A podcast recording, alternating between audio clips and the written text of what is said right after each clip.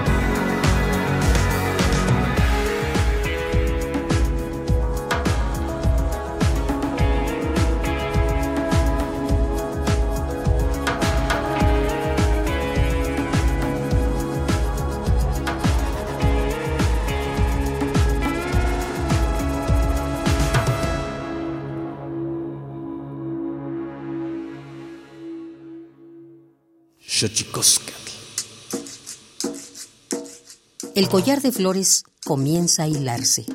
Es momento de ir a lo profundo. Radio UNAM presenta Xochicóscatl, collar de flores, con Mardonio Carballo. Hacemos revista del México profundo.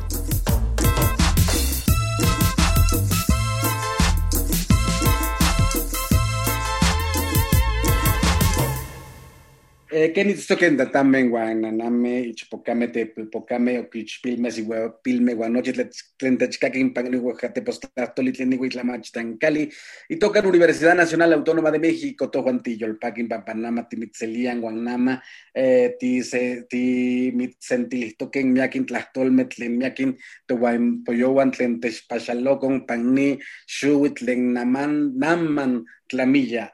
Hola, ¿qué tal, señoras y señores, niños, niñas, jóvenes, jóvenes y todas y todos aquellos que nos escuchan a través de este maravilloso invento que es la radio, la radio de la Universidad Nacional Autónoma de México. Nosotros muy felices de recibirle y de decirle que en esta casa que se llama Collar de Flores, Xochicoscat, hemos preparado para usted la reunión de mucha palabra importante, de muchos compañeros que nos han visitado durante este año, que ya está dando sus últimas patadas. Vamos a tener la voz de Elvis Guerra y la bruja de Texcoco, Vanessa Hop y las palomitas serranas, Rubí Huerta y Denise Gutiérrez, Gabriela Jauregui y Mare Advertencia Lírica, Doris Cariaga y Natalia Cruz, Emilia Butimea e Isaac Montijo, así como la voz de Héctor Pineda. Todas estas palabras las hemos reunido porque nos parece importantísimo todo lo que se ha dicho en este espacio porque ha, sido dicho en la voz de sus propios protagonistas. Vamos pues, esto es Xochicosca, el collar de flores y comenzamos. Xochicosca. Tonalámatl o la ignota efeméride.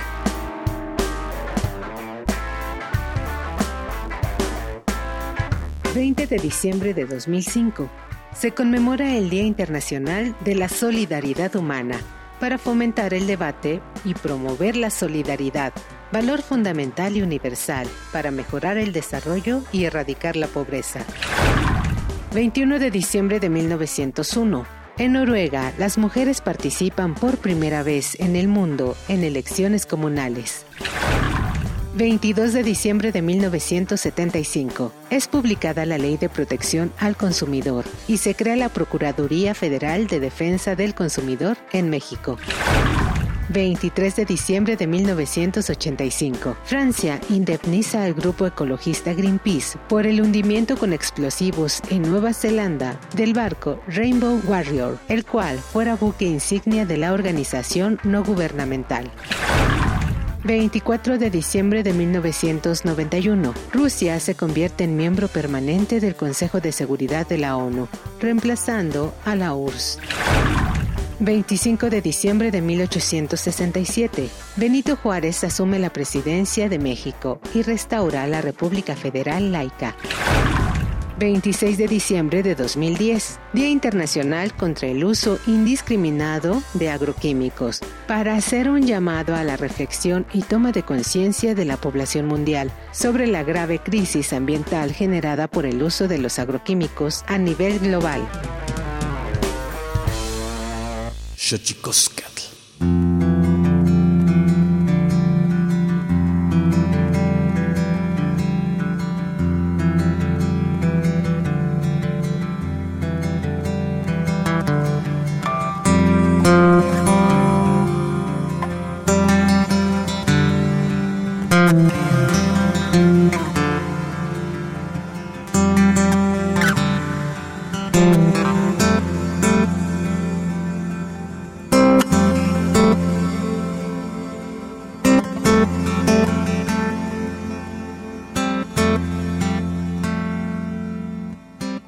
Oxquilla peline gira ka bichino bizana no kukaria kala nula na yeche no la jidwa ila ne yana yana ji kala jo senda tigenda agi ji na di pagira shishe binila anu kadi di ka genta nagana. Runi nda warana panulila ne gabela akade que kaji nya kaya kadila pues ribesa no gakane binishkiji no.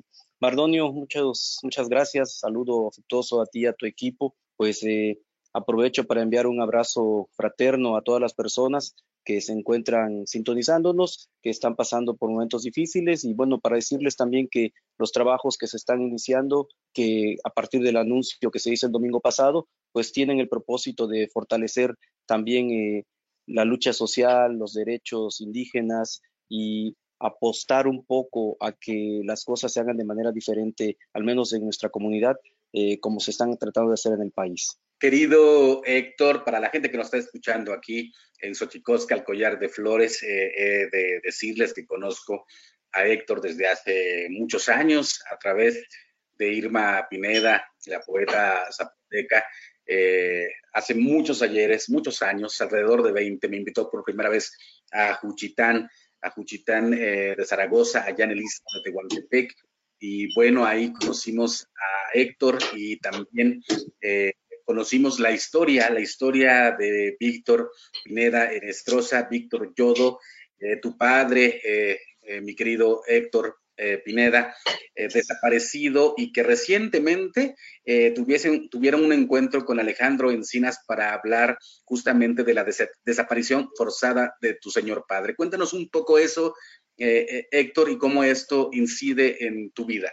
Sí, en efecto, Marronio, para ir contextualizando, Víctor Pineda Nestroza es un profesor eh, indígena zapoteca que desde 1974 se integró a la lucha social, eh, siendo fundador de la Coalición Obrero Campesino Estudiantil del Istmo COSEI, y a partir de ahí, del trabajo realizado con los campesinos en Juchitán, Oaxaca, pues eh, logran nombrarlo jefe de la promotoría agraria y espacio desde el cual estuvo apoyando el tema de de la tierra, la tenencia de la tierra, apoyando a los campesinos para poder tener esta posibilidad de, acceder a una parcela que, en la cual pudieran realizar sus cultivos.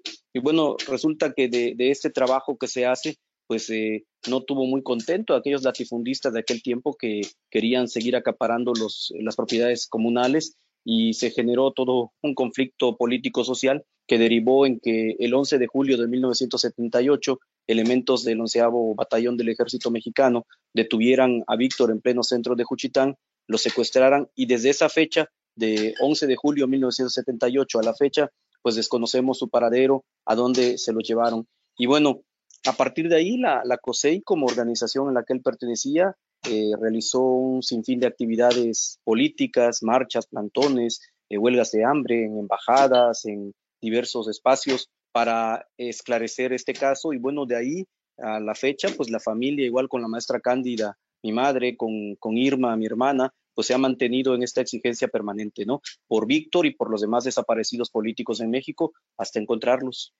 Sin duda, una lucha que, que ha tenido eh, con todos los años eh, que se ha labrado algún eh, cierto tipo de oídos y de escucha eh, que en estos eh, momentos, como ya decía, eh, tuvimos la noticia de que la subsecretaría en Derechos Humanos los había recibido a los familiares de Víctor Pineda Nestroza, Víctor Yodo. Platícanos de este encuentro, querido Héctor. Sí, claro, tuvimos la fortuna de que en esta etapa, a partir de que se hace llegar una misiva al presidente Andrés Manuel López Obrador, pues nosotros estábamos esperando que nos pudieran dar una audiencia. Eh, sin embargo, pues no, no fue tan pronto como esperábamos, pero sí eh, pudimos hacer una publicación también en un medio nacional, en que en el correo ilustrado apareció esta carta y eso permitió que se acelerara un poco esta reunión y el pasado, eh, la, semana pasada, estuvimos ya reunidos con el subsecretario de Derechos Humanos y Población, Alejandro Encinas Rodríguez, el cual pues nos atendió de manera virtual con un espíritu pues me parece que acorde a estos nuevos tiempos que vivimos en, en México, un espíritu solidario en el que nos externaba su preocupación porque estos temas de derechos humanos tengan que atenderse de manera pronta. También hablaba de la atención a todas las demás víctimas de derechos humanos por desapariciones forzadas, a los otros colectivos. Y en particular en el caso de Víctor hubo algunos compromisos. Principalmente el hecho de que la Fiscalía General de la República pueda atraer las investigaciones que se han dado eh, sobre este tema y poder esclarecer a través de la ruta jurídica qué fue lo que ocurrió, pero además eh, el compromiso de que independientemente de esta investigación que se realice, se pueda establecer eh, con precisión el grado de participación de los eh, agentes del Estado mexicano en, en, estos hechos pasados. Asimismo, para el día 8 de febrero se establece el compromiso ya eh, con convocatoria. En este momento ya estamos convocados a dar seguimiento a unas mesas de trabajo que iniciarán el 8 de febrero eh, para dar continuidad a, este trabajo que, son varias, varias rutas. ¿no? Está lo jurídico en primer término, pero nosotros hemos manifestado también que es importante que el Estado mexicano reconozca su participación, que a partir de ahí haya también garantías de no repetición, porque esto es fundamental que estas situaciones de presos políticos, de desaparecidos políticos, no vuelvan a ocurrir nunca más en México ni en ninguna otra parte del mundo.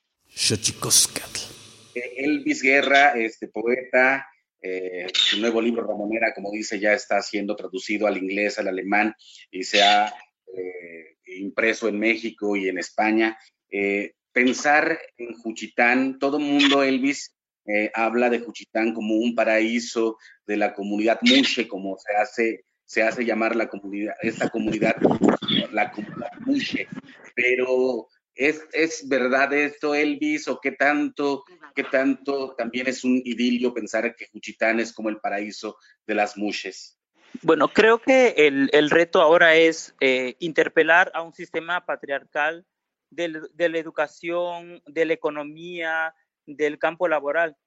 El, el, gran reto ahora es desmitificar algunas cuestiones que se han formulado a partir de los cortometrajes, de los documentales, que los otros, los extraños, los extranjeros, los yu para nosotros han hecho acerca de nosotros, ¿no? Eh, cada año llegan por lo menos dos, tres televisoras de Japón, de, de, Europa, de, de, cualquier parte del mundo a, a, documentar la vida de los, de los mushes en el istmo, como si fuéramos monos de experimento, y vienen y nos tocan, nos dicen, miren, también, también gimen, también comen, también respiran, ¿no? Y, y, esta, y esta falsa idea tan romántica que han proyectado al, exterior, creo que ha sido bastante, ha servido para visibilizar, pero también ha creado una falsa imagen. Eh, y entonces, ahora creo que el gran reto es eh, interpelar a ese sistema patriarcal, porque los mushes, creo que a toda la comunidad de Juchitán y del país les consta que los mushes durante todo ese tiempo que hemos existido, hemos demostrado que somos extraordinarias cocineras, bordadoras, peinadoras, maquillistas, estilistas, eh, y ahora lo que nos toca es demostrar que también podemos ser, que también somos seres pensantes, que también podemos pasar del, del plano doméstico a ocupar la palestra, que podemos pasar de, de la casa, de, del cuidado de los papás, de, de, la procuración de la casa a, a, los espacios públicos, ¿no? A la política, a las artes, a la poesía, a la música. Eh, y entonces creo que ese es el gran reto ahora, poder eh, estar ahí, ¿no? Eh, ser los protagonistas y contar nosotros, hablar nosotros por nosotros mismos, ser nosotras las que hablen por, por nosotras mismas y no depender de los otros que, que llegan a distorsionar la, la, realidad, ¿no? Y entonces sí me parece que no es un paraíso Juchitán definitivamente, pero sí gracias a la lucha social que se ha, eh, que, que, inició desde los años 70, posterior a la lucha de la, de la COSEI, eh, pues tenemos ciertos derechos, tenemos ciertas, eh, ciertas posibilidades, ciertas libertades que hemos ganado con las luchas sociales, con, con, con, irrumpir en la plaza pública, con ocupar los espacios públicos. Bueno, brevemente te comento, un año posterior a la lucha de la COSEI, eh, que es la Coalición Obrera Campesina Estudiantil del Istmo, que, que fue impulsado por artistas como Francisco Toledo, Elena Poniatowska, Carlos Monsiváis y, y, el mismo pueblo de Juchitán, en el que el, el, objetivo principal era terminar con el régimen priista. Y desde hace 40 años, más de 40 años, Juchitán es el primer municipio del país gobernado por la izquierda y un año posterior a ello surge la lucha de las intrépidas buscadoras del peligro, que fue un movimiento de liberación sexual. Entonces, con eso concluyo, a la par de la libertad política vino la libertad sexual, pero no fue gratuito. Vanessa Hop, ¿de qué va la culpa no es mía? Lo que tratamos de hacer es que las mujeres vean las historias de otras mujeres que son sobrevivientes de violencia, que a través de la resiliencia y de la sororidad han podido levantarse, ponerse de pie y decir, vale la pena luchar en este país y podemos tratar de erradicar todos los tipos de violencia. El primer capítulo, nosotros empezamos por los micromachismos. Este capítulo a mí me impresionó muchísimo cuando lo estuvimos grabando, porque cuando lo pensamos dijimos, hay que escuchar a las mujeres de todas las generaciones. Entonces, cuando empezamos a hacer la convocatoria para que las, mujeres se acercaran a nosotros, tratamos de que hubiera mujeres muy jóvenes, de 20 años, mujeres de 50 años, mujeres eh, profesionistas que son ejecutivas, mujeres que trabajan en, el hogar, que son empleadas domésticas, empleadas, eh, digo, eh, mujeres de las etnias indígenas, para escuchar desde diferentes sectores de las mujeres, ¿no? ¿Cuál fue nuestra sorpresa que cuando hicimos estas entrevistas hay una constante? No importa cuánto dinero tengas, en qué cuna naciste, en qué estado de la República naciste, todas las generaciones de mujeres en este país han sido víctimas de violencia, de algún tipo. Hay muchos tipos de violencias, ¿no? En la, primera, en la primera entrega, nosotros la titulamos La violencia invisible, porque son estos micromachismos. ¿Qué son los micromachismos? Pues son todas estas violencias invisibilizadas en donde se domina a la mujer, en donde se le somete, en donde se le quita la libertad de decisión y en donde se van generando estereotipos, como por ejemplo, ya sabes, ¿no? Este, esta parte donde el hombre dice, es que yo ayudo en las tareas de la casa, si bien nos va, ¿no? Pues es que no, no es que ayudes, es que es una corresponsabilidad de los integrantes de un hogar, ¿no? O esta parte donde quizás un, un, un hombre, un novio celoso le pueda decir a una mujer, es que no te vistas así, es que no, no te pongas tan corta porque tú provocas a los hombres y entonces si te violan, si te matan, si te secuestran, pues tú estás provocando esa violencia, ¿no? Son todas estas prácticas en donde en los trabajos, pues a ciertas tareas se le dan a, la, a, la, a, los hombres y no a las mujeres por pensar que hay actividades que las mujeres no podemos realizar. Entonces vemos que así empieza una espiral en donde esta violencia pues se toma como algo muy normal, y entonces, pues vamos viendo cómo se va poniendo más grave, porque entonces pasamos a un segundo capítulo en donde entramos a la violencia en el noviazgo. Y ahí, pues, en la violencia, pues no, en la, en el, digo, en la violencia, en el noviazgo, pues no debería de haber golpes, no debería de haber palabras hirientes, no debería de haber ningún tipo de agresión, pero hemos visto que las cifras dicen lo contrario, que muchas mujeres de todas las generaciones, aquí también tenemos voces de mujeres muy jóvenes y voces de mujeres ya más maduras, que pues tanto de mujeres casadas como de mujeres que apenas empezaban sus relaciones en la secundaria, pues empezamos a ver expresiones de, pues que el novio le puede dar un zape porque está, no está de acuerdo con lo que la mujer está diciendo y muchas conductas hasta terminar en cosas muy graves, ¿no? Por ejemplo, una de las mujeres que en el segundo capítulo nos compartió su experiencia y nos abrió su corazón es Esmeralda. Ella fue víctima de un ataque con ácido y a mí me impresionó mucho en su relato que al compararlo con el relato de Brenda, que es una chica que acaba de terminar sus estudios de preparatoria, ya está en la universidad, ella empieza una relación de cinco años cuando estaba pues todavía pues, en la, en la ¿no? Y hay muchas similitudes, ¿no? Entonces, el pensar que a una mujer le pueda pasar lo que le pasó a Esmeralda, en donde un hombre, en un acto de odio terrible, le pueda vaciar un frasco con ácido en la cara, me parece terrible, ¿no? Y me parece un acto muy, muy valuable el que Esmeralda haya dicho, yo quiero contar mi historia, quiero contar el cómo, es, cómo estoy marcada, cómo tengo una cicatriz en, en la cara y en el alma, porque no quiero que le pase a otra mujer, ¿no? Y cómo eso se juntaba con las manifestaciones en las calles el 8M el año pasado, en donde veíamos que las mujeres le gritaban a otras mujeres a las mamás de las desaparecidas, a las mamás víctimas de feminicidio, no están solas, ¿no? Y creo que también lo que hemos tratado en la serie es de captar cómo, pues, eh, el feminismo no es un movimiento nuevo, el feminismo es un movimiento que tiene muchas décadas de lucha, pero que ahora estamos en un momento en donde ha tomado mucha fuerza, mucho auge, pues hemos visto cómo, pues, ha sido el único movimiento en el país que ha podido marcar de agenda a un gobierno federal que pues no tenía en su, en su, en su programa, en su cabeza, pues esta agenda de género y este combate a la violencia con unas políticas y con un discurso que proteja a las mujeres, ¿no? Pues qué maravilla tenerlas aquí a, ambas eh, artistas, escritoras, mujeres creadoras, creativas, eh, que, sin duda tienen algo que decirnos. ¿Qué tan complejo, eh, Denise, se convierte en, ser un, una front woman en un contexto como es el rock mexicano o el pop mexicano? O todas las actividades o los géneros musicales que abarcas? ¿Qué tan difícil es ser mujer y ser artista en un contexto como México? Claro, yo llevo ya 15 años en, en esta actividad. Empecé muy joven, empecé como a los 16 años.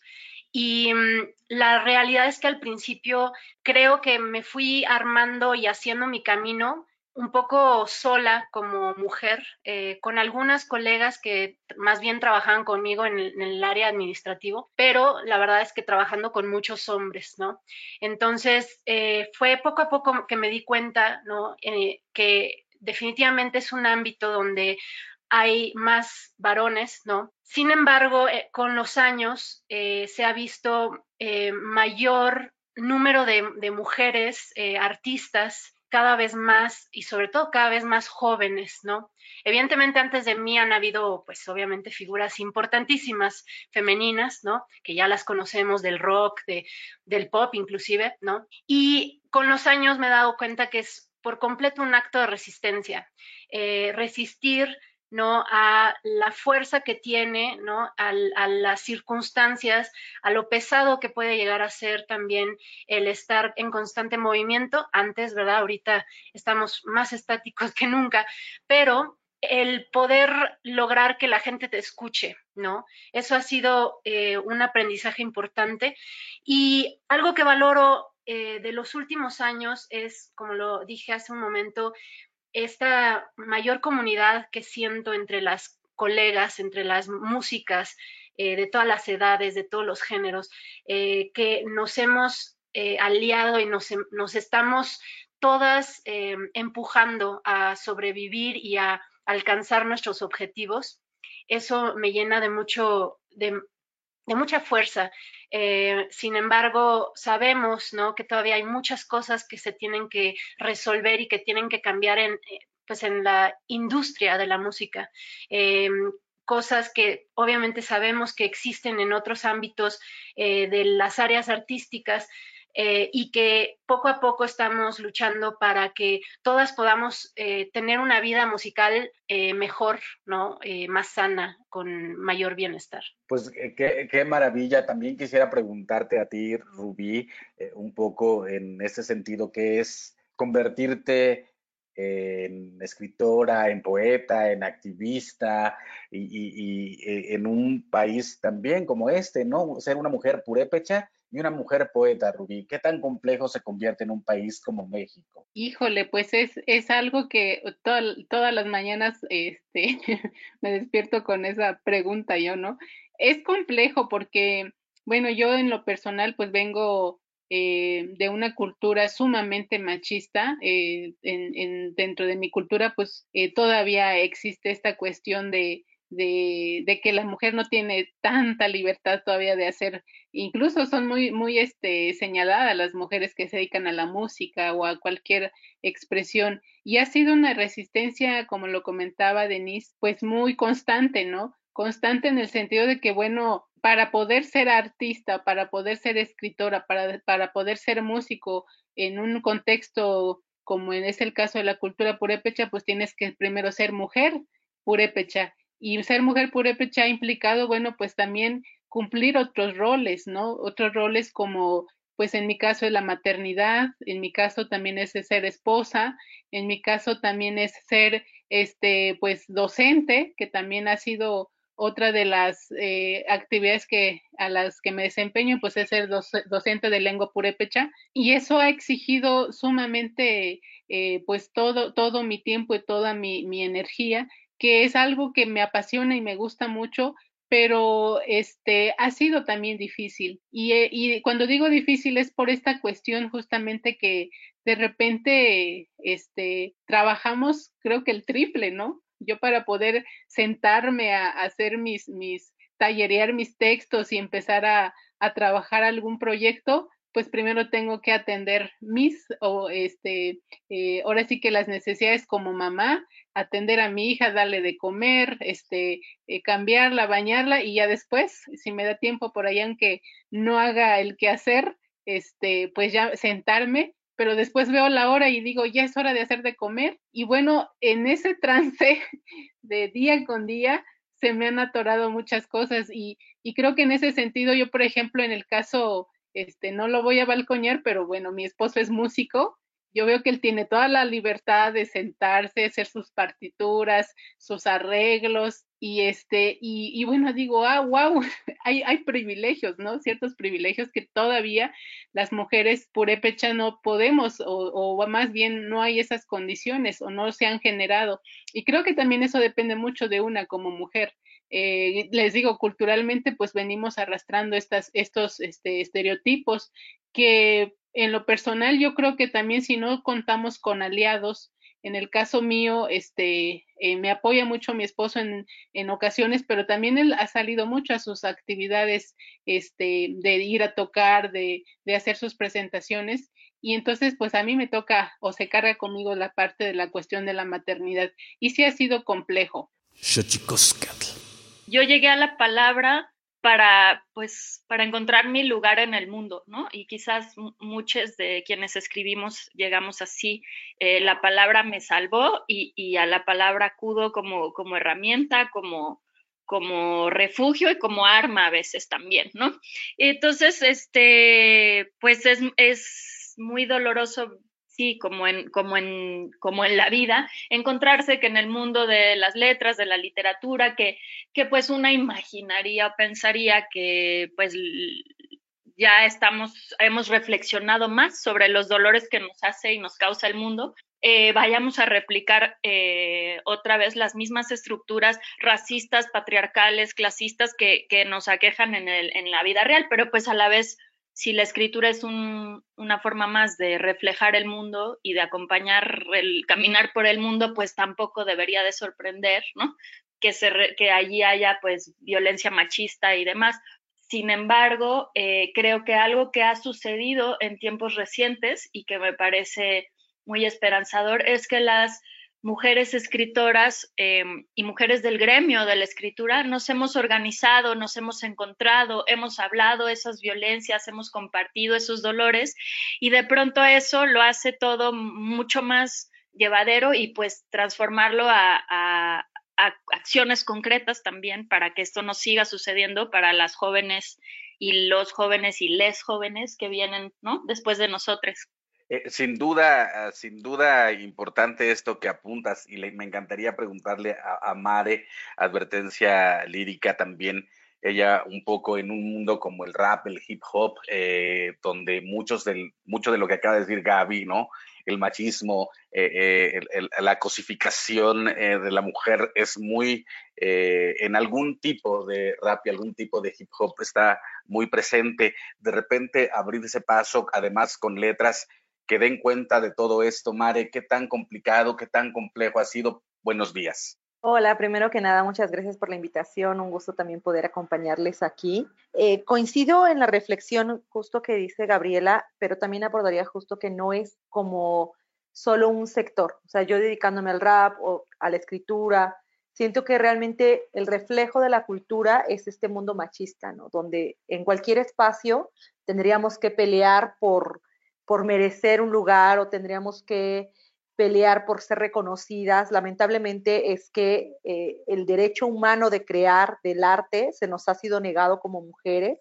Apelo al, al rap, al hip hop como esta parte, pues que desde la marginalidad justo se crea, donde justo estas voces que no habían sido escuchadas tienen una, una razón de ser. ¿No? El, rap se construye desde las periferias, desde la marginalidad, desde la negación de esta sociedad hacia estos, pues estas identidades excluidas y me toca un poco ser eso, ¿no? Creo que desde ahí apelaría también a una libertad creativa que el rap propone, que yo siento que en otros lugares yo personalmente no he encontrado, pero en el rap sí he podido nombrarme, sí he podido cuestionar, sí he podido desarrollarme. Digo, claro que ha sido un camino complicado porque no solo nos enfrentamos como pues a vivir en un país con una cultura devaluada, sino además con estos prejuicios hacia el rap, ¿no? Como pues venir de la marginalidad, desde una lectura clasista, muchas veces no se considera ni siquiera parte de las artes, ¿no? Entonces a mí me toca un poco como transitar desde ahí, desde el propio cuestionamiento de qué lugar ocupo en el mundo, que creo que muchas, muchos, muchos estamos en eso, ¿no? Buscando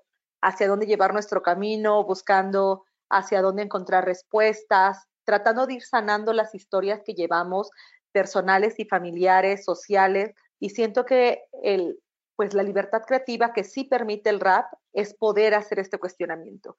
Es que justo desde reconocer esta marginalidad, cualquiera podemos entrar. O sea, podemos hablar de lo que sea, de, teniendo los recursos que tengamos, podemos desarrollarlo libremente y por lo menos ahí yo encontré pues ese lugar que quizá en otros lugares sigo peleando por tener.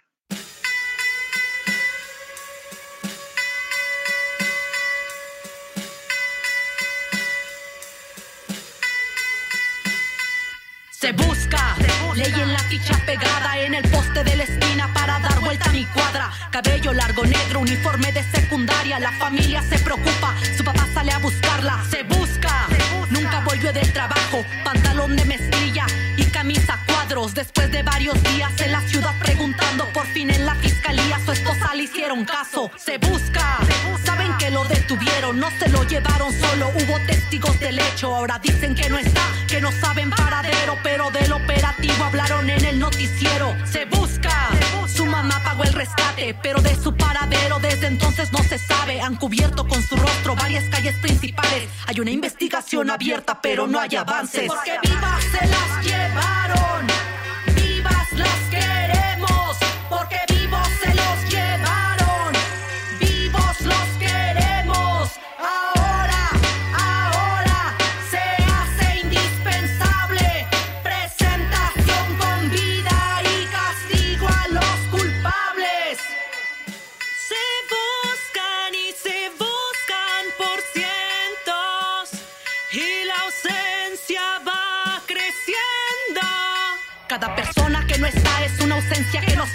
nos vamos convirtiendo en una sociedad sin alma. Hay una bestia allá afuera acechando a nuestra casa. Y si como pueblo lo permitimos, ¿cuándo acaba?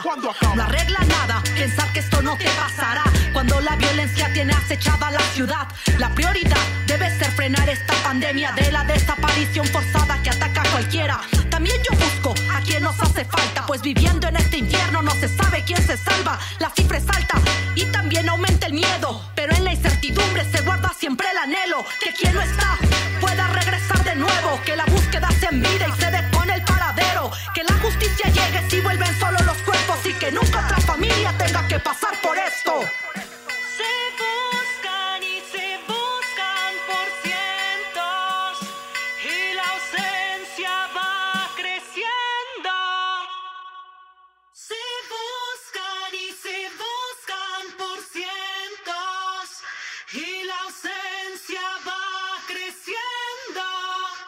Se Fíjense que hemos dedicado todo marzo para hablar con mujeres eh, que han hecho un trabajo impresionante. Eh, Natalia Cruz eh, y tu carrera dentro del ámbito de la música ismeña, de la lengua zapoteca, y pues una mujer, pienso o pensamos nosotros, absolutamente empoderada. Pero el otro día hablábamos, te escuchábamos en un conversatorio sobre mujeres y quisiera preguntar qué tan complejo en Natalia Cruz es ser cantante, una cantante líder de una banda ismeña, eh, integrada en su mayoría o, sol- o solo por hombres, salvo tú. hombres, así es. De hecho, cuando, cuando vamos a tener alguna presentación fuera de, de la región y viajamos y me preguntan eh, por el, eh, la, cantidad de gente, ¿no? Para lo del hospedaje, cuántos hombres y cuántas mujeres, pues siempre voy yo solita en el equipo de trabajo.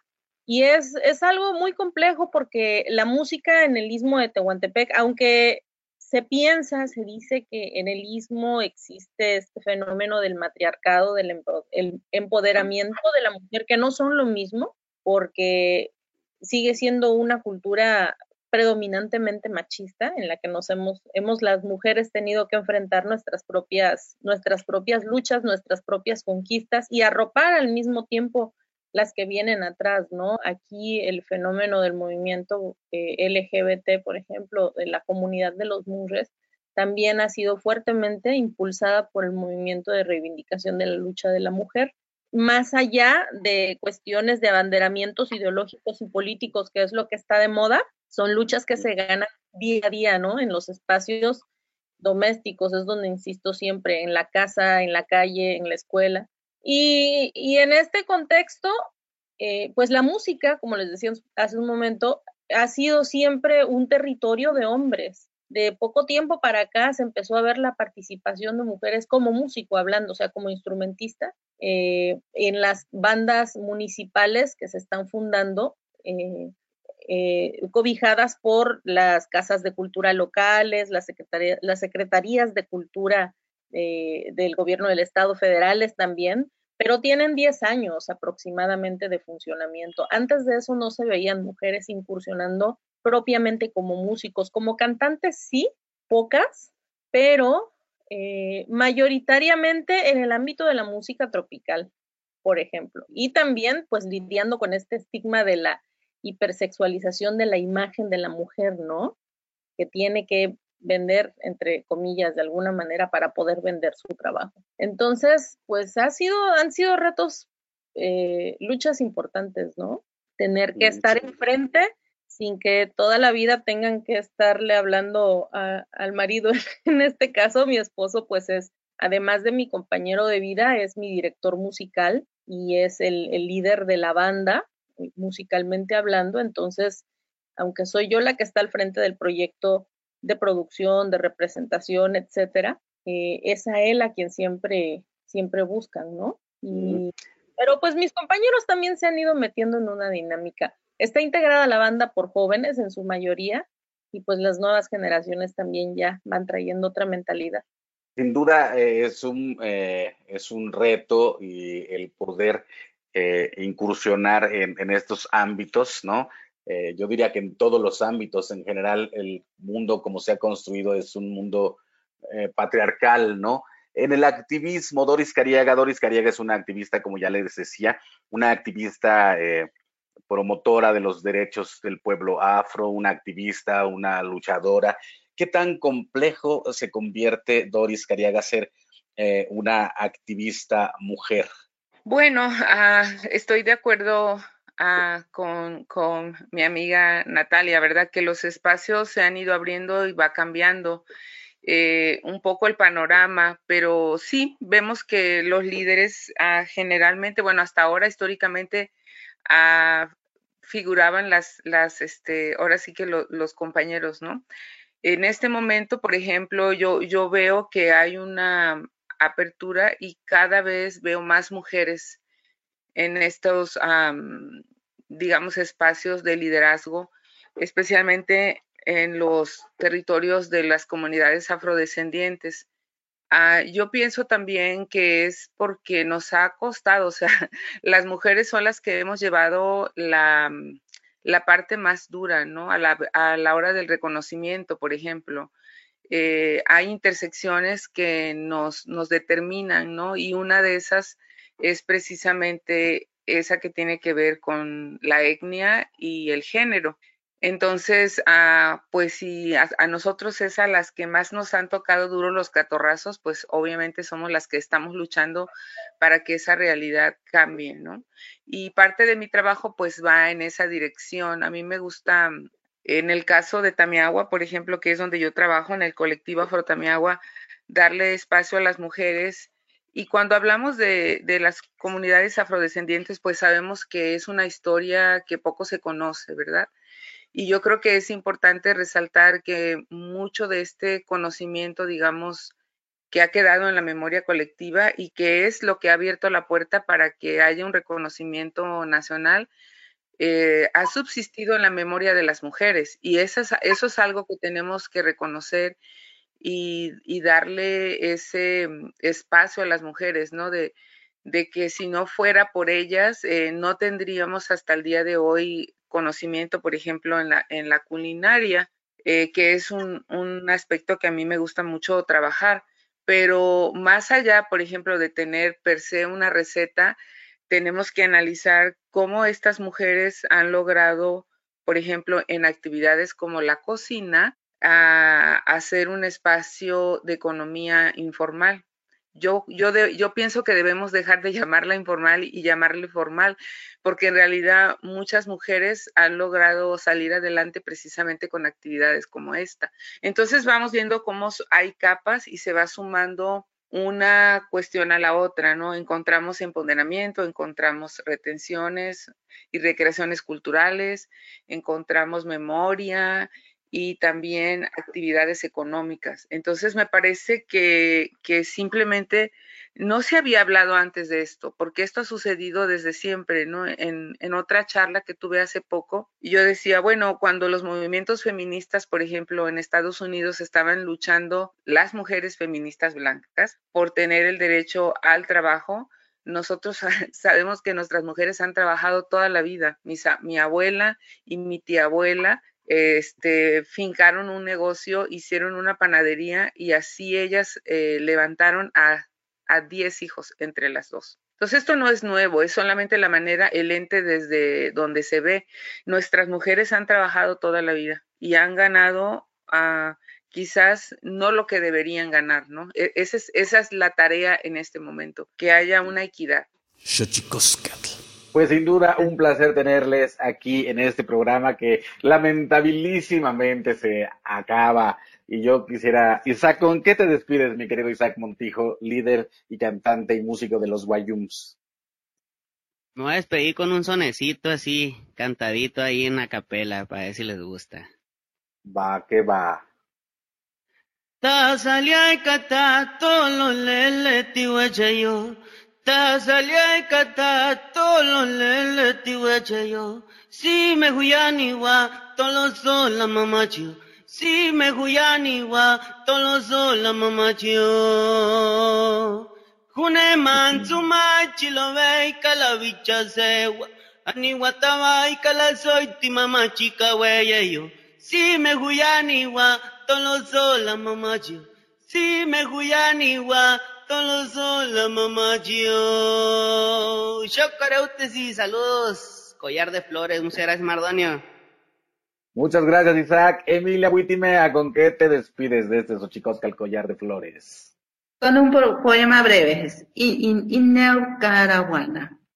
Injersi inneo Caraguana. Impusin opuam chiocochaye. Injersi rojiste baxiabareca. Inchiapsi, Karabari Kiabite, Puya Wakia Briute Benasi, Inchiapsi Indeau Karawana. ¿Cómo duele no poder llorar? ¿Cómo duele no poder llorar? Mis ojos claman lágrimas para mi espíritu acongojado lavar. Mi corazón ya no respira humedad y cual tierra seca se agrieta, cómo duele no poder llorar. Yo decía muchísimas gracias Mardonio, muchísimas gracias al programa de radio Xochicual, Collar de Flores. Pues muchísimo gusto de tenerles aquí. Nosotros, mientras tanto, vamos a nuestra sección dedicada a los libros, más libros al rostro, o lo que es lo mismo, más amoch, menos face. Más libros al rostro, o lo que es lo mismo, más amoch, menos face espacio en colaboración con el Instituto Nacional de Antropología e Historia.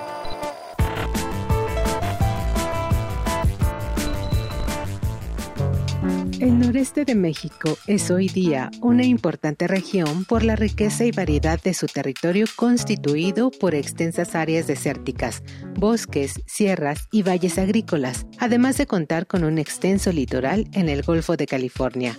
Desde el punto de vista etnográfico, está conformado por todo el estado de Sonora, el norte de Sinaloa y Baja California, así como la parte serrana que limita Sonora y Chihuahua. De igual modo, en la actualidad, conforma una zona fronteriza de importancia internacional por su colindancia hacia el norte con Arizona y California.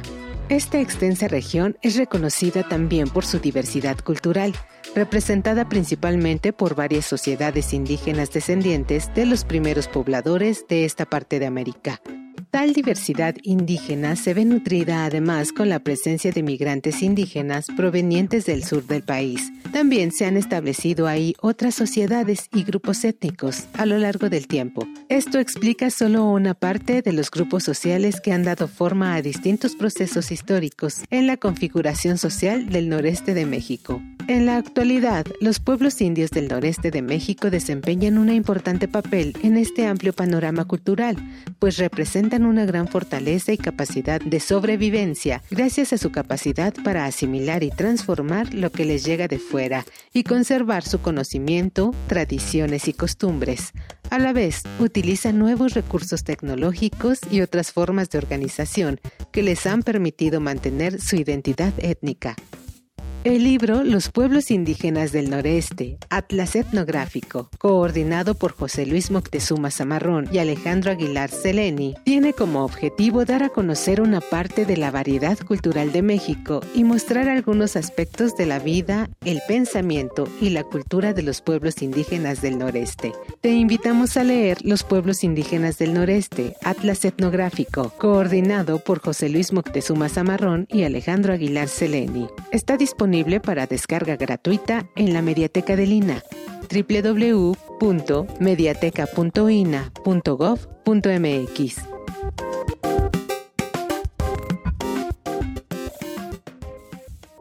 Instituto Nacional de Antropología e Historia. Secretaría de Cultura. Gobierno de México.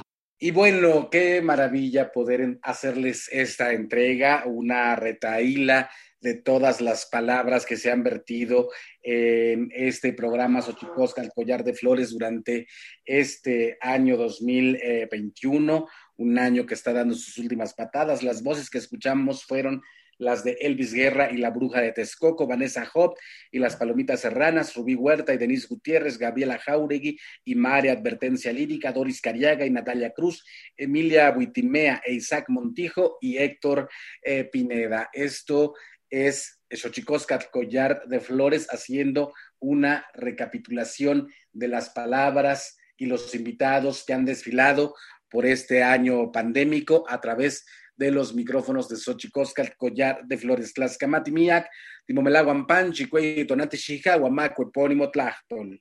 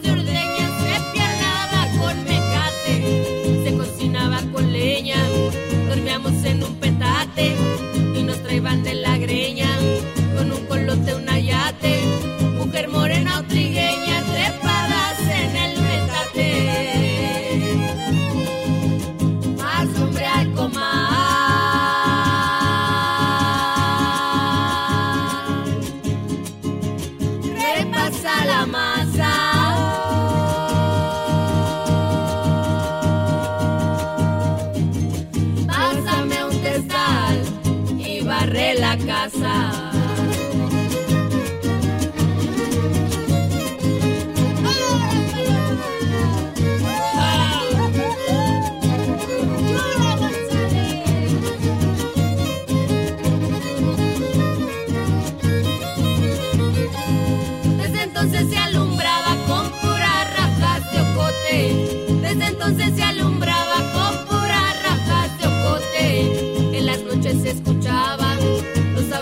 coyote y luego me despertaban los cantos del tecolote. La lechuza contestaba, ¿eh?